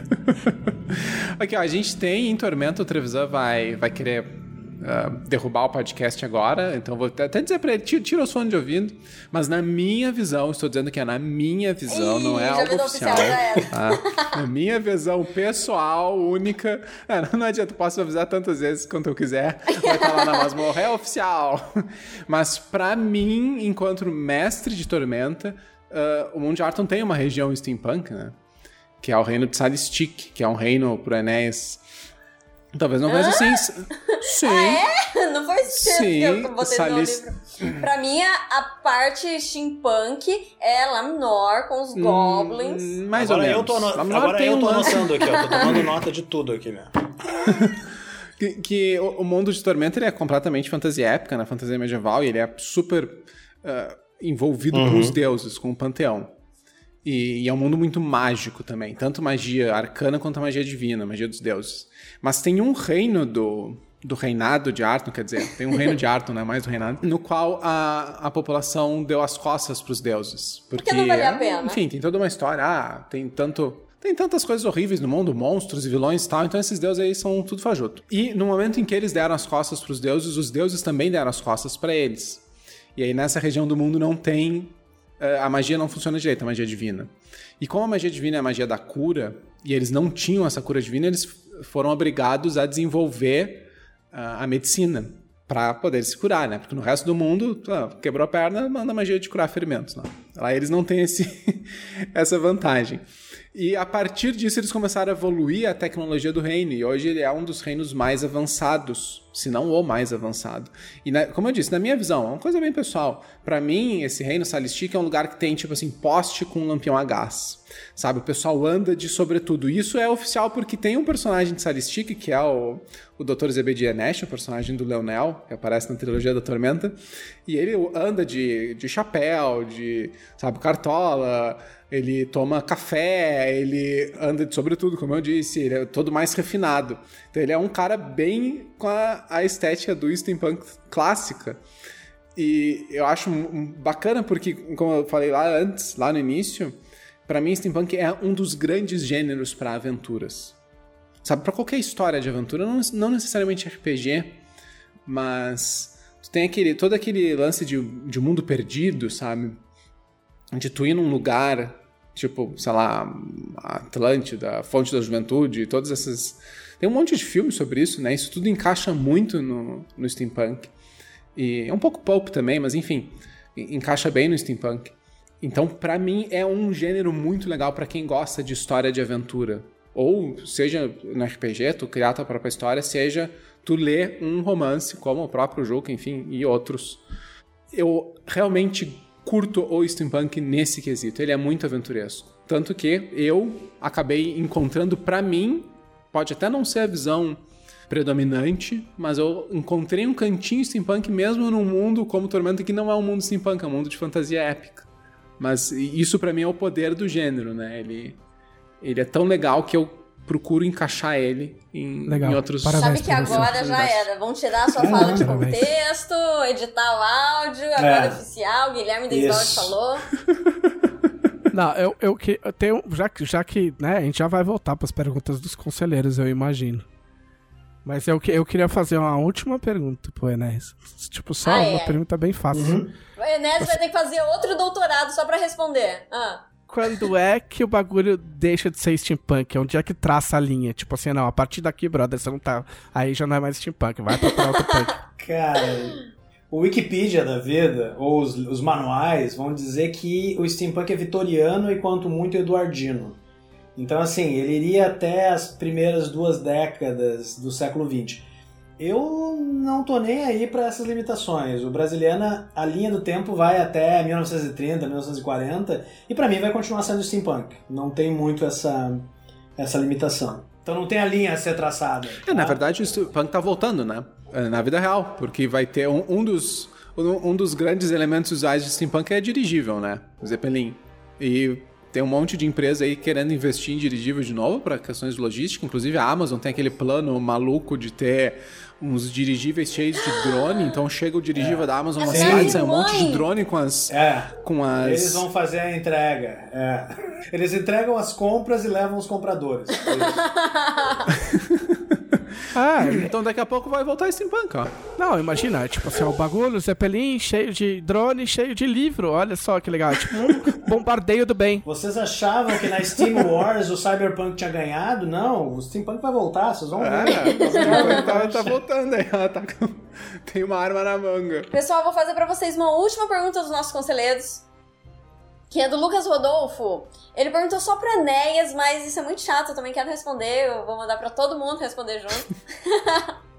Eu também fiz uma pergunta para Enéas, o televisor respondeu, tu respondeu, ninguém deixou, É, né? tá tudo, é, tudo bem.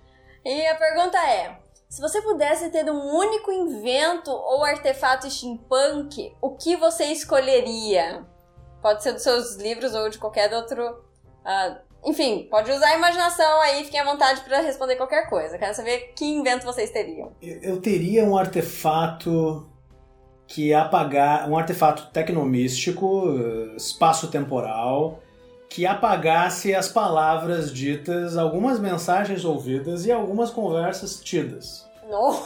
Isso, isso resolveria mil problemas de relacionamento, tanto da internet quanto da vida real, tá vendo? Isso aí seria essencial. O Enéas, o que ele queria, na verdade, esse artefato, tem muito a ver com o livro que ele escreve. O que ele quer é reescrever o passado, só isso. É reescrever a história. Não, o que o Enéas quer é, é sensacional. É tipo um pré-bloque. Porque como é que funciona a rede social? O cara fala merda e tu bloqueia. Ele quer, tipo, pré-bloquear a pessoa. Mas nessa, nesse 2020 insano, entendeu? Que tu tá trocando áudios com as pessoas, com 10 mil pessoas, né? O que tem de áudio que tu, cara, eu não devia ter mandado. Ou então, sabe, você escuta o que não quer. Então, assim, esse aparelhinho iria resolver mil problemas. Né?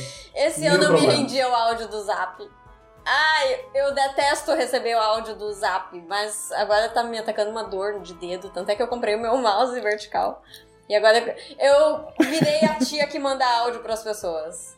Ainda não me arrependi de nenhuma. Se eu me arrepender, eu chamo a Enéas pra reescrever a história pra mim. E vocês? Não, eu, eu, eu queria um negócio que não é fictício, é- existiu e eu usei. Eu queria, um- eu queria uma máquina de linotipo. Porque a, a- é, a- assim, a, Isso é muito steampunk. é, porque assim, é co- como se fazia revista antigamente, você tinha composição manual, então você pegava letrinha por letrinha, já expliquei isso aqui no podcast. Por isso que você fala caixa alta e caixa baixa. Eram duas caixas, a maiúscula ficava em cima e a minúscula ficava embaixo. E aí você pegava letrinha por letrinha e ia montando as frases e as linhas, aí juntava tudo, amarrava e aí mandava para imprimir. E aí depois surgiu a linotipo. A linotipo era, era a evolução tecnológica que você não tinha que pegar letrinha por letrinha.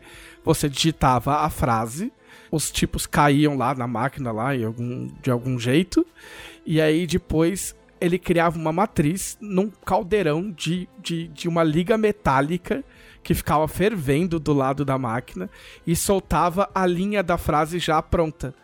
Entendeu? E eu achava a coisa mais legal do mundo aquilo quando eu tava no, no, no ensino médio técnico do, do Senai. E eu achava muito foda e eu queria ter uma linotipo em casa. Não ia servir pra nada, mas. Pelo menos já existiu. Pelo menos é um bagulho que existe. Você não sabe o que é, procura aí no, no YouTube, Isso, no isso dá Google. muito pano pra manga pra, pra aventura. Imagina o cara chega, tem que impedir, sei lá, o vilão de fazer um. publicar alguma coisa no tipo, aí já chuta ah, o- esse balde de E era grande o metal bagulho, cara. derretido. E era, e era, uma, era uma máquina grande, não era um bagulho Sim. pequenininho, assim. Então Ah, tá, o. Enéas que é um bagulho pequenininho e mega útil, o Trevisan que é um negócio gigante que só serve pra ocupar espaço. Eu, eu, eu sei, eu sei porque que o Trevisan quer uma máquina de nanotipo, porque ele vai poder fazer, tipo assim, uma Dragão Brasil por ano, que é o Ah. que vai dar pra... Só um editorial, um editorial por ano. Tá, eu. Eu quero. eu- Tem uma coisa muito específica que eu adoraria ter. Tá ligado aqueles. Tipo aqueles. Eu não sei como é que chama aquilo. Mas é uma máquina de voo que tem umas asas que se movem como se fosse uma asa de passarinho, assim, pra cima e pra baixo, cheio de rodana, e você vai pedalando ou sei lá o quê. Eu quero uma máquina de voo e. E o que, que eu vou fazer com essa máquina de voo? Só voar, sei lá. Mas tem que ser, tem que ser a coisa mais estrambólica possível. E apesar de você pedalar, ela tem que sair fumaça por algum motivo, nem que seja por mau funcionamento. É porque é steampunk, se não tiver fumaça não é steam. A boa notícia, viu, Você tem que usar A também. boa notícia é que já existe, tá? Eu tenho uma foto pra comprovar isso. Débora Puppet, do canal Steampunk, já inventou esse artefato. Ela tem fotos, tá? E eu vou conversar com ela pra ela mandar uma encomenda especial pra ti. Eu não sei se ela já testou. Eu não sei se ela já subiu num prédio, se de fato funciona. Eu não sei, é outra história, entendeu? Mas que o objeto em si, todo deslumbrante, existe, existe. Depois eu te mando foto. Assim, o, o- a máquina de voo só serve pra alguma coisa se ela voar. Ah, é, É pequeno Ou não, detalhe. Qualquer coisa a gente catapulta a máquina de voo e é isso. Vai voar pra baixo. Boa. É como aquela primeira viagem à lua, era um canhão, né? Destroçava, destroçava o sujeito antes dele sair da, da atmosfera. Eu imagino o cara chegando lá no até agora com o pau meio tarde Boa. pra pensar É nisso. mesmo. Muito bom. Muito bom. Oh, bom, eu não sei o que, que seria o meu, o meu objeto, mas eu estou cogitando seriamente meu próximo cosplay ser steampunk, porque daí eu posso usar a tal bengala. E olha, eu vou te dizer, se é pra ficar de pé 10 horas no evento, é muito melhor que seja com Exato. cosplay que tem É, bengala. Eu não, ia, eu não ia falar sobre isso, mas é. é por que a bengala? Cara. 10 horas num evento, assim, ó. E o legal é que você não perde a pose, né? Sabe? Tu, Nossa, mas o Enéas tá ali desde 14 horas, é 11 da noite, ele tá ainda enfurnado. É a bengala. Tá aí, ó. Descobriste o segredo? Quem nunca viu Enéas num evento é uma coisa assim que precisa ver. É uma coisa que a gente deveria colocar em museu, porque o cara entra na estica, sai na estica e não, não sai nem um fio de cabelo do lugar. Um dia, um dia haverá eventos de novo e aí vai estar lá o Enéas de steampunk e eu Combinado. também. Com a bengala. Combinado. A bengala é o mais importante. Um objeto super tecnológico que o Gigel é uma bengala. Mas ela tem venenos, né? Tem venenos, tem uma lâmina, sabe? Tem, tem um, um artefato também que produz né, o, o cansaço dos inimigos ou a. a- Pode transmitir o teu cansaço. Isso. o cansaço depois de um dia de evento mata outro cara. Aqueles vampiros, aqueles vampiros psíquicos, assim, né? Estão tão por aí.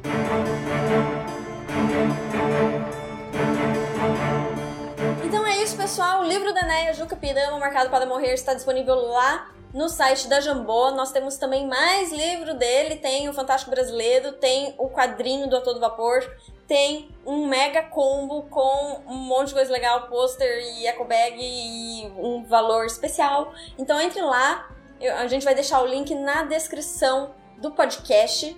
Mas se vocês quiserem procurar também, é só entrar em jamboeditora.com.br e digitar Enéas Tavares, tem a página dele com todos os livros. E, Enéas, fica aqui um espaço para você divulgar o seu trabalho. Além disso, destaco o site oficial de Brasiliana, steampunk.com.br, semana especial que nós estamos tendo, dia todo vapor, com uma programação super bacana, com lives, conteúdos inéditos, lançamentos mais do que especiais, alguns a Karen já anunciou aqui, um pack especial de quadrinhos com ilustração, ilustrações do grande Fred Rubin, além do nosso combo a todo vapor, exclusividade da Jambô, todos vocês podem conferir lá. Em breve teremos também Partenon Místico pela Dark Side Book. Devemos estar lançando o book trailer animado por esses dias e tudo isso perto desse universo retrofuturista em parceria com a Jambô, em parceria com a Cine Kings, em parceria com outros produtores culturais aí. Um grande prazer estar aqui com esses três queridos, com esses três amigos é, nesse podcast da Dragão Brasil, que é um dos espaços mais importantes da cultura pop, não de hoje, mas já de muito tempo.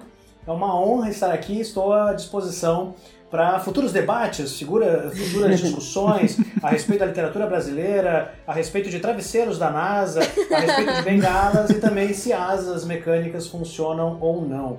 Um grande abraço. E foda-se o Dom Casmurro. Foda-se Foda-se o Dom Foda-se o Dom Casmurro. Isso eu só falo aqui na, no podcast Dragão Brasil. Não, também, mesma coisa daquilo que o Gui falou. A gente vai cortar a sua fala, tirar de contexto, postar por aí. É. ah, tem que ser tipo aquelas manchetes assim, foda-se Dom Casmurro, travessão, Enéas Tavares. Semana que vem eu recebo, eu recebo, eu recebo o memorando do reitor da UFSM para dar explicações. Professor, como é que você explica isso? Tá bom. E, pessoal, importante também, lembrando que a gente está com a Manac Dragão Brasil, a primeira publicação impressa da Dragão em mais de 10 anos. O Almanac vai trazer uma coletânea das melhores revistas dessa era digital, desde o primeiro número lá em 2016 até Uh, o número 150, que foi em dezembro de 2019, e também vai ter matérias inéditas. Ele está disponível agora em dragãobrasil.com.br e até o fim desse ano, até dia 31 de dezembro. É as únicas oportunidades para adquirir ele. Ele não vai para loja depois, não vai para livraria, então tem que pegar agora em dragãobrasil.com.br e ele sai no início do ano, março de 2021. Ele vai estar aí com vocês em toda a sua glória impressa. Não com o linotipo, mas com tecnologias um pouco Tem Diga-se de passagem que é colorido. É. Teus linotipos fazem cor, televisão? É? Hein, Não, não hein, faz. Quer dizer, faz, você imprime depois, é só a matriz que ele no tipo faz. Isso é idiota. O cara não estuda e vem falar, vem falar besteira. Pode ser um extra, pode ser um extra da campanha, viu? Pode ser uma meta estendida. É, Não, os caras davam, os cara davam. Você podia levar pra casa a linha do linotipo que você fazia, era mó legal. Este foi o podcast da Dragão Brasil, a maior revista de RPG e cultura nerd do país. Até semana que vem!